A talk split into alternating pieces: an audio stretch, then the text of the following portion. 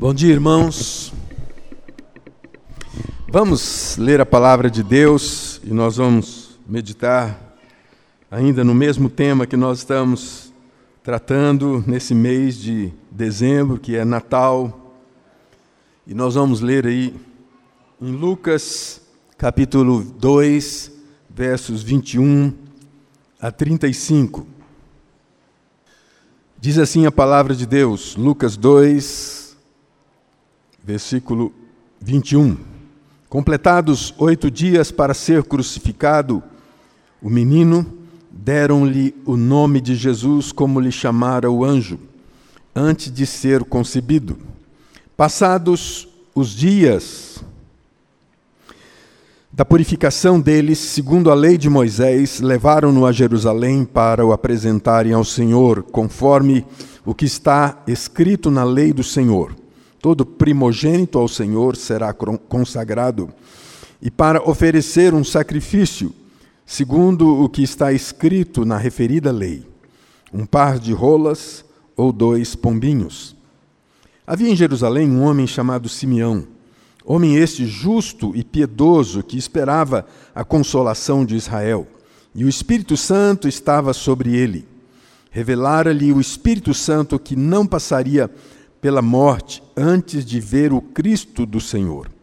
Movido pelo Espírito, foi ao templo e, quando os pais trouxeram o menino Jesus para fazerem com ele o que a lei ordenava, Simeão o tomou nos braços e louvou a Deus, dizendo: Agora, Senhor, podes despedir em paz o teu servo, segundo a tua palavra, porque os meus olhos já viram a tua salvação a qual preparaste diante de todos os povos, luz para a revelação aos gentios e para a glória do teu povo de Israel. Está, e estavam o pai e a mãe do menino admirados do que, do que dele se dizia. Simeão os abençoou e disse a Maria, mãe do menino: Eis que este menino está destinado tanto para a ruína como para levantamento de muitos em Israel e para ser alvo de contradição. Também uma espada traspassará a tua alma, para que se manifestem os pensamentos de muitos corações. Esta é a palavra de Deus. Esse texto me toca muito. Toca muito porque, alguns anos, numa das cantatas que nós fazíamos aqui na igreja e fizemos em outros lugares. A música de Simão, eu cantava ela e essa parte me tocava muito. Quando Simão diz que ele estava preparado para a morte. Isso para mim é um grande desafio. Você está preparado para a morte? Para enfrentar a morte? Para encontrar-se com o Senhor da, da vida? E é claro que quando a gente fala isso, a gente avalia uma série de circunstâncias da nossa vida. Às vezes você diria assim: ah, bom, eu não estou preparado. Eu não estou preparado porque eu tenho uma série de responsabilidades ou planos que eu quero cumpri-los. Quero ver os meus filhos crescerem, quero que eles tenham autonomia, independência. Aí eles crescem, eles se tornam adultos, passam a ser profissionais, têm a sua casa, a sua vida. E eu novamente eu pergunto: e você agora? Você está preparado? Na verdade, nós nunca vamos achar ocasião para dizermos que nós estamos preparados para encontrar com o Senhor. Com raras exceções, eu já vi. Porque, na verdade, existe em nós um desejo profundo de contar, de continuar vivendo. E na verdade existe uma coisa intrínseca na nossa vida, é que nós somos criados para a eternidade. O desejo de viver não é apenas um desejo humano, mas está dentro dessa natureza divina que foi implantada em nós. Nós que vivemos especialmente esses dias de pandemia, em que as notícias ah, falam dos números das pessoas que morreram, mas há, há um agravante em tudo isso. É porque nós, na verdade, somos hoje cristãos nominais. Há uma avalanche de teologias que mais procuram nos tornar senhores da verdade, detentores dos poderes divinos e excentricamente humanos subjugando os poderes divinos com o desejo. Hoje eu tenho um dom e esse dom eu quero exercê-lo. E por, pelo lado contrário, aquilo pelo qual nós somos chamados em Cristo Jesus, nós temos deixado de lado. Por exemplo, a santidade. Santidade é uma palavra fora de moda. O exercício da piedade parece que nos, nos ficou apenas nos anos da Idade Média.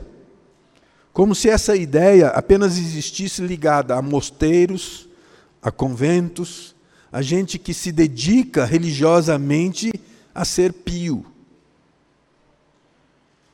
A verdade é que o nosso cristianismo moderno não nos propõe uma vida de santidade, de piedade, de justiça, de verdade, de anseio por uma esperança viva. A esperança dos nossos dias é morta. A esperança dos nossos dias estão em coisas, está na nossa estabilidade de vida. Essa é a nossa esperança. Cristo veio ao mundo para nos resgatar, como diz o, o apóstolo, do fútil procedimento. Que procedimento é esse? O procedimento de amarmos mais esta vida do que a outra vida.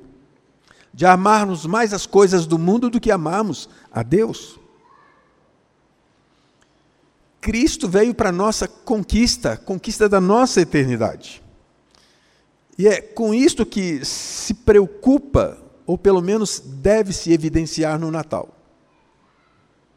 O Natal não é uma festa de celebração para os presentes, para as luzes. Natal é a festa de, mais uma vez, tomarmos conhecimento do plano redentivo de Deus para nós em Cristo Jesus. Cristo veio para a nossa conquista, a conquista da eternidade. O Evangelho de Lucas, lançando mão de personagens desconhecidos, inclusive dos outros evangelhos, e é verdade que, que isso ocorre em Mateus e João, mas não tanto com frequência como acontece em Lucas. Por que, que isso ocorreu? Seria, alguns dizem, por esse evangelho destinar-se a um universo mais amplo e assim incluir-se um número maior de pessoas que estão envolvidas no plano de Deus, nos propósitos de Deus. Muitas respostas podem ser tentadas dar a esse contexto de Lucas, mas na verdade as pessoas que aqui são mencionadas, elas estão cumprindo um papel pedagógico importante na nossa fé. Principalmente nos capítulos 1 e nos capítulos 2 aqui, o evangelista está narrando a infância de Jesus, ou chamado o Evangelho da Encarnação. Nele, além de Simeão, o nosso personagem nesse texto que lemos, outros como Zacarias, Isabel, os pastores, Ana, a profetisa, os doutores lá em Jerusalém, todos eles fazem parte de um contexto pessoal, particular, mas que com a graça de Deus se tornou registrável para que nós olhássemos para esses homens, essas mulheres, e disséssemos: Eu quero ter essa fé. Eu quero ter essa experiência com Deus. Então voltemos nossos olhos para Simeão. Qual a relevância de Simeão e de seu ato nesse momento, nesse momento histórico. Qual que é a situação histórica? O que estava acontecendo? É justamente nesse momento da história de Israel, depois de 600 anos de silêncio escriturístico, onde Deus não revelou nada, não falou nada, que Israel vive o limitar ou o limiar da promessa que agora se manifesta que parecia estar se tardando, ou então que não viriam mais. Eu vejo isso nos nossos dias muito relacionado a questão da volta de Cristo. Há um esfriamento, há uma acomodação, como se essas coisas não vão acontecer, como se Cristo não vai voltar. Por isso, a declaração do texto é que Simeão aguardava a consolação de Israel. É nesse contexto de aparente desesperança por parte de muitos judeus eh, que se dá a entender a expressão. A expressão consolação de Israel, aqui no verso 25. Isso significaria que a expectativa daquele povo era por uma salvação histórica encarnada, ou seja, do mesmo modo que o Filho se fez carne, a redenção é para ser vista, sentida e vivida. A fé cristã não é uma filosofia. A fé cristã é uma experiência pessoal. A fé cristã é algo que vai ao seu coração e transforma a sua vida. Transforma suas pressuposições, a sua cultura, o seu jeito de viver. É algo prático. Ou seja, a experiência desse homem religioso continuava viva desde o seu entendimento de que o seu Deus enviaria um redentor. E como isso pode mudar a nossa nossa concepção de Natal? Porque a concepção de Natal que nós temos hoje, de uma celebração, pode-se dizer, não apenas por causa da sua origem pagã, mas ela é entendida sobre o princípio de que, como cristãos, ao celebrarmos o Natal, nós mais uma vez estamos declarando a vitória de Cristo sobre a morte. A sua encarnação tem como objetivo cumprir aquilo que o Senhor já tinha e havia dito. É necessário que haja um sacrifício. E é interessante como o texto de Lucas, na expressão de Simeão, vai dizer isso. Ele veio para muitos, para desgraça, mas para muitos, para redenção. Uma espada o traspassará. Veja que profecia na vida de um homem como Simeão. Quem era Simeão? O versículo 25 nos dá uma, uma declaração simples de que havia em Jerusalém um homem chamado Simeão, homem justo, este, e piedoso, que esperava a consolação de Israel e o Espírito Santo estava sobre ele. E é interessante como as Escrituras muitas vezes se refere, como se referiu justamente nesse mesmo contexto, à vida de João Batista, que ele seria cheio do Espírito Santo desde o ventre de sua mãe. Quem era Simeão? Simeão, como o texto nos permite deduzir, vivia em Jerusalém e a sua história tornou-se conhecida e relevante para o cristianismo primitivo. Tanto que a tradição sobre ele chegou até Lucas. Lucas não está fazendo uma live do nascimento de Cristo. Ele está escrevendo isso depois de quase 50 anos. Depois de 50 anos, esse assunto chega ao conhecimento dele e ele, inspirado pelo Espírito Santo, escreve. O texto nos diz que cinco coisas importantes sobre a vida de Simeão, de que ele era um homem justo, piedoso, que ele esperava a consolação de Israel, a redenção de Israel, e o Espírito Santo estava sobre ele. E por último, o Espírito Santo ainda revela alguma coisa a ele, de que ele não morreria sem ver o Messias, o seu Senhor. Muitas vezes nós ouvimos pessoas dizendo: Não, o Espírito Santo me disse alguma coisa. E eu sempre fico muito preocupado quando alguém diz que Deus disse alguma coisa, quando na verdade as minhas aspirações parecem dizer mais do que Deus disse.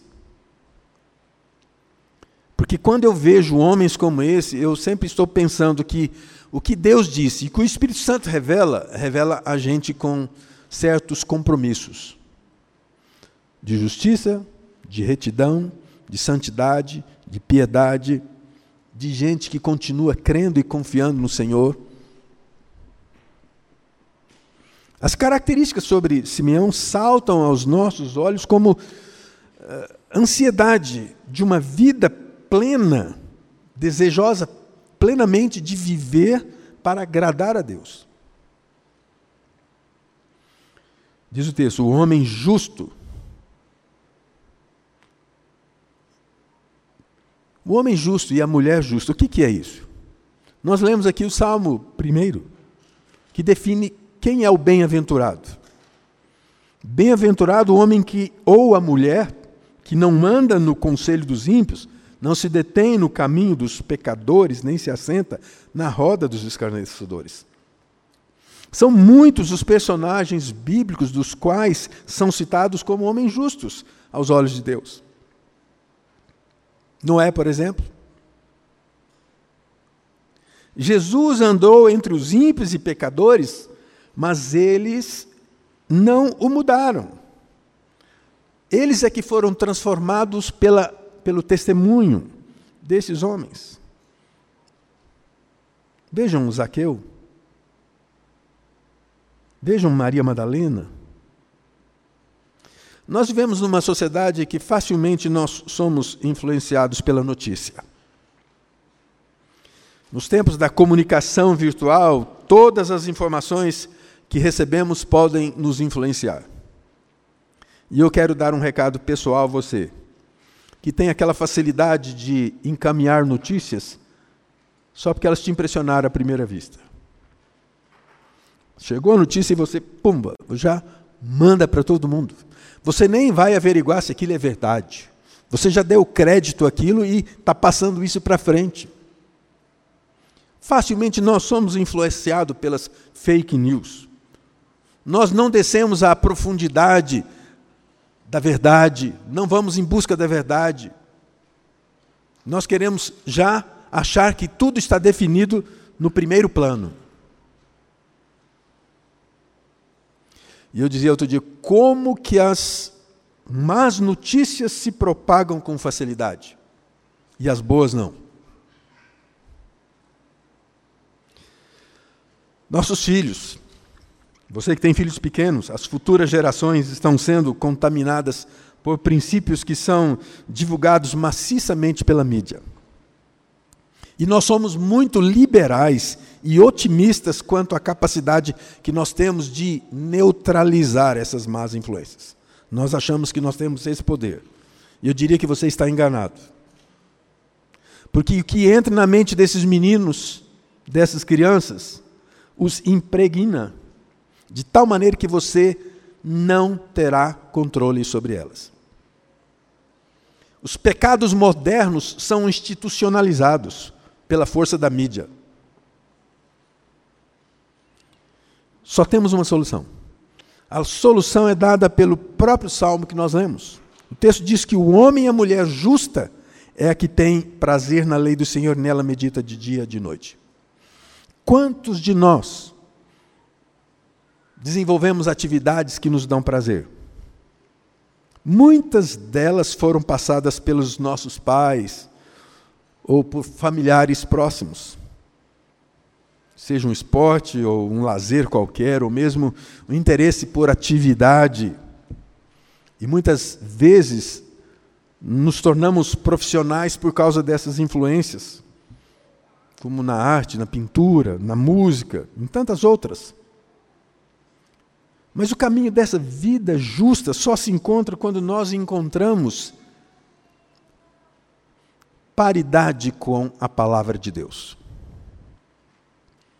Já no Novo Testamento, o justo é todo aquele que diz o salmo primeiro, mas também que diz que foi redimido e lavado pelo sangue de Jesus.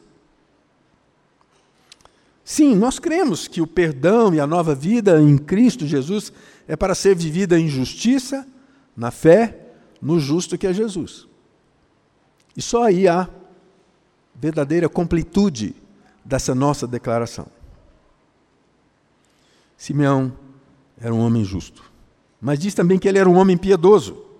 E aqui eu não preciso me deter muito, porque a, a primeira característica resulta na segunda, que é se tornar piedoso. Piedoso em Israel era aquele que tinha temor de Deus. Não como uma neurose paranoica religiosa, mas como uma atitude de reverência e adoração. Sim, alguém que, que como Simeão, buscava a Deus pela manhã, buscava a palavra de Deus e se empenhava por não pecar contra Deus, e que, enfim, cultivava uma vida de santidade. A palavra pio é aquele que crê. Há uma hipérbole linguística muito conhecida. Você já ouviu essa expressão? Aquele que crê piamente. Você está dizendo a mesma coisa, com duas palavras. Nós hoje, quando falamos de reverência a Deus, pensamos que a reverência a Deus só acontece no contexto desse culto, das reuniões religiosas. No caso de Simeão, tratava-se de uma forma de viver. Algo como diz o apóstolo Paulo aos Filipenses, quando ele diz assim: finalmente, irmãos, tudo que é verdadeiro, tudo que é justo, tudo que é respeitável, se há alguma virtude, se algum louvor existe, seja isso o que ocupe o vosso coração. A piedade de Simeão não era uma atitude eh, de uma face descaída, de um homem sem atitude, mas alguém que confiava plenamente a sua vida, a sua história a um Deus. Terceira coisa que nós vimos aqui é que Simeão esperava a consolação de Israel. Esta expressão apontava para a fé que Simeão e o povo de Israel tinham que Deus haveria de restaurar Israel, consolando e redimindo, conforme as diversas profecias em Isaías, especialmente no capítulo 40, versículos 1 e 2. A expectativa messiânica estava entronizada nas aspirações judaicas. E é claro que muitas, muitos não apenas tinham essas aspirações por conta das circunstâncias político, religio, é, é, religiosas, governamentais, mas muitos criam na verdade de que realmente Deus restauraria aquela nação, como no que estava registrado nas profecias. A consolação ansiada por Simeão e por Israel era a única esperança o Messias Jesus.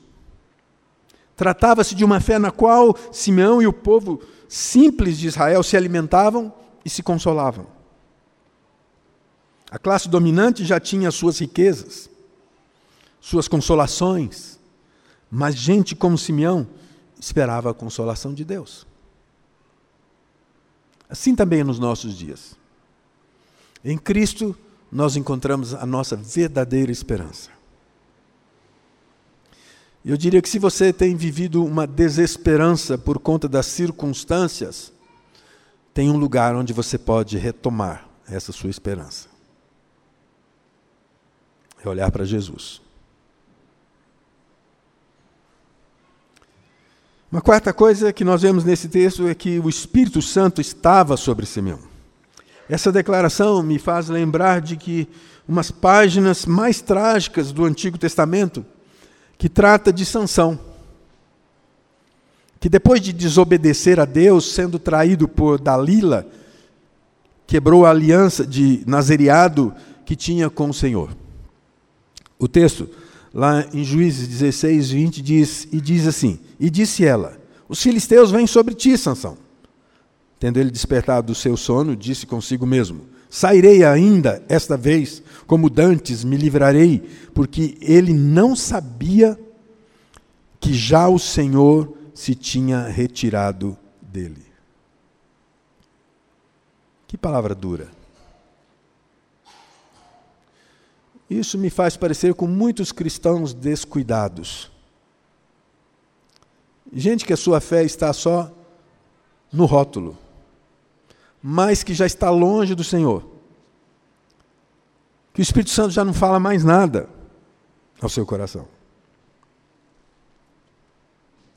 Sim, a força de Simeão era a sua intimidade com o Senhor, a qual lhe dava a dispensação do Espírito Santo sobre ele. Simeão viveu, viveu o Pentecostes em sua plenitude, não lá de Atos. Essa unção do Espírito é que estava depois de João Batista, como Jesus mesmo disse, e, o, e, ele diz assim: E o Espírito do Senhor está sobre mim, pelo que me ungiu para evangelizar os pobres, enviou-me a proclamar libertação aos cativos e restauração à vista dos cegos, para pôr em libertação os oprimidos e a pregoar um ano aceitável do Senhor. O que se pode perceber aqui na vida e experiência de Simeão é uma clareza, um discernimento claro dos planos e propósitos de Deus, assim como das suas manifestações. Como isso é difícil. Eu vejo muita gente desejosa de entender os propósitos de Deus sobre a sua vida. Eu não vejo nenhum problema, e você não tem, eu creio que você não tem nenhum problema em dizer, não estou entendendo os propósitos de Deus. Não tem, Muitas das coisas que Deus faz conosco não nos revela a razão e o porquê. E eu sempre digo que uma das maneiras da gente poder entender os propósitos de Deus na nossa vida é podendo olhar para trás e perceber o caminho pelo qual Deus nos conduziu. E muitas vezes, a despeito da sua teimosia, do seu pecado, da sua desobediência, mas olhando sempre para o autor e consumador da, da sua fé. Só assim você vai poder olhar para trás e entender algumas coisas. Mas se você não estiver olhando para o autor e consumador da sua fé, você poderá ser uma pessoa amarga. Porque os nossos tropeços, porque aquilo que entre aspas, de mal nos aconteceu, muitas vezes parece não ter sido uma boa lição. E uma má lição que se perdura por gente de coração amargo, sofrido. Muita gente que continua perguntando para Deus por que Deus e não tendo respostas. As atribuições aqui narradas sobre a vida de Simeão fez com que ele pudesse perceber. Perceber no carpinteiro José o pai do Messias. Naquela mulher pobre, que só tinha duas pombinhas para oferecer em sacrifício, para sua purificação, a mãe do Messias. Pôde perceber naquela criança que eles carregavam e apresentavam no templo o Salvador do mundo, o Messias, o Consolador. Apesar de que o derramamento do Espírito só veio lá no Pentecostes, essa sensibilidade, esse discernimento, não foi um exercício dos sacerdotes, não foi um exercício de levitas, dos escribas, nem dos legalistas fariseus, mas de um homem simples, que tinha uma diferença. O Espírito do Senhor estava sobre ele.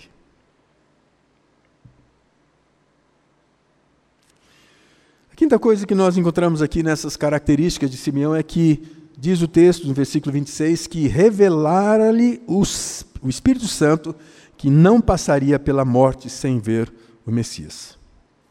Particularmente para mim, esta expressão é a cereja do bolo.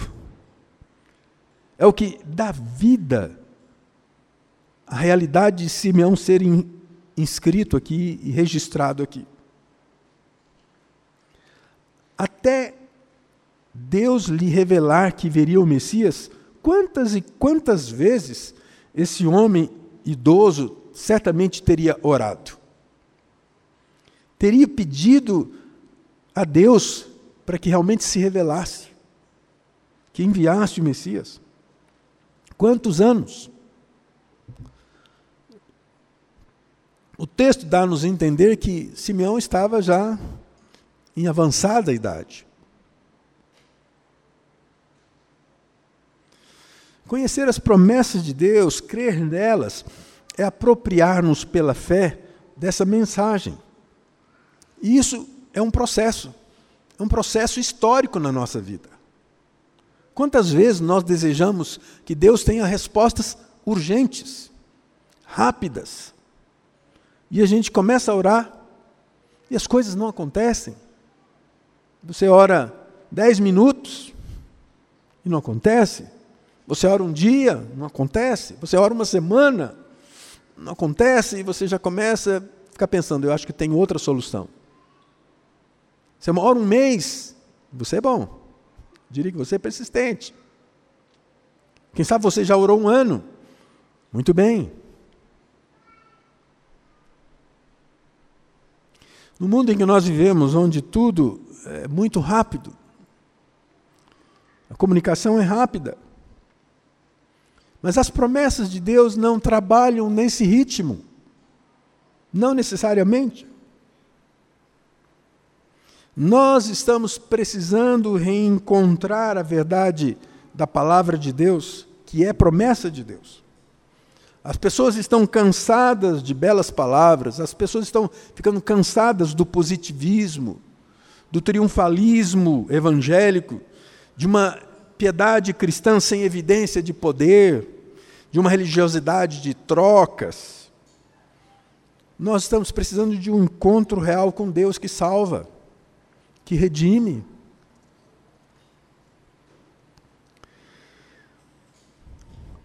E quando eu digo isso, eu fico pensando o quanto nós estamos preparados, se é que estamos preparados.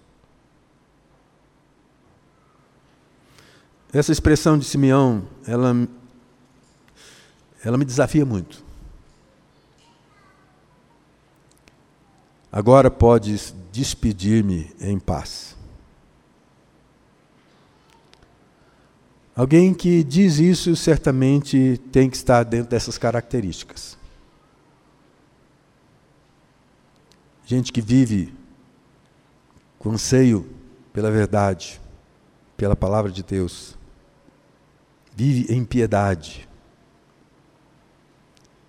vive desejosa de fazer aquilo que Deus quer que você faça, que anseia pela plenitude do Espírito, que anseia por uma intimidade profunda com Deus de tal maneira que o seu discernimento, as suas percepções saltam aos seus olhos e à sua mente como algo que está num quadro à sua frente.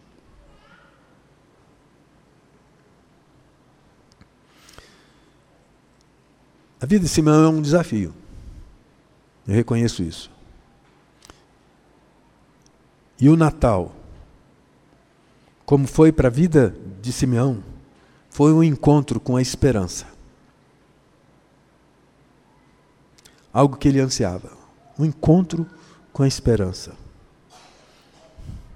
Essa senhora, entre aspas, era o que desejava a vida inteira. Simeão, poder ver o Messias.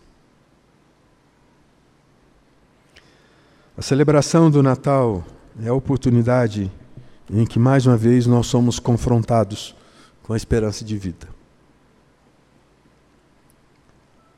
Mas ela não pode ser apagada por conta daquilo que parece brilhar mais.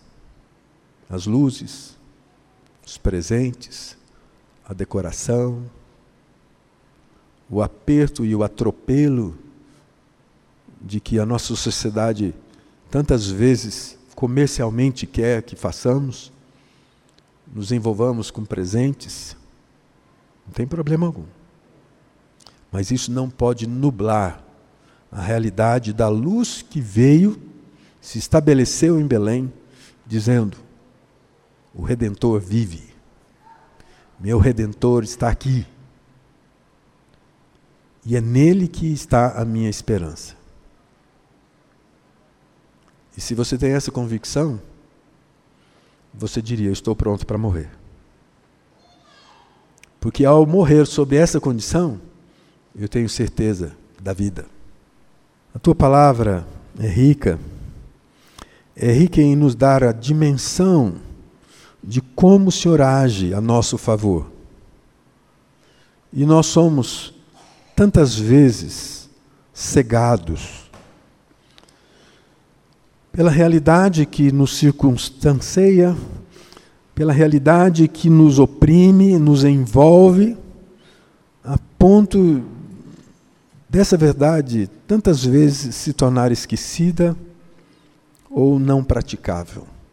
Nós queremos pedir, ó Deus, que por obra do teu Santo Espírito em nós, porque nós o temos, porque esta é a promessa do Senhor, que em Cristo Jesus nós o temos, que Ele mais uma vez fale aos nossos corações, trazendo plena convicção de que a nossa esperança é viva e esse encontro com o Senhor Jesus é a nossa garantia. Que nesse Natal, mais uma vez, a verdade do Natal se revele a nós e nós possamos viver a vida prática desse encontro com o Senhor. Te pedimos isso em nome de Jesus. Amém.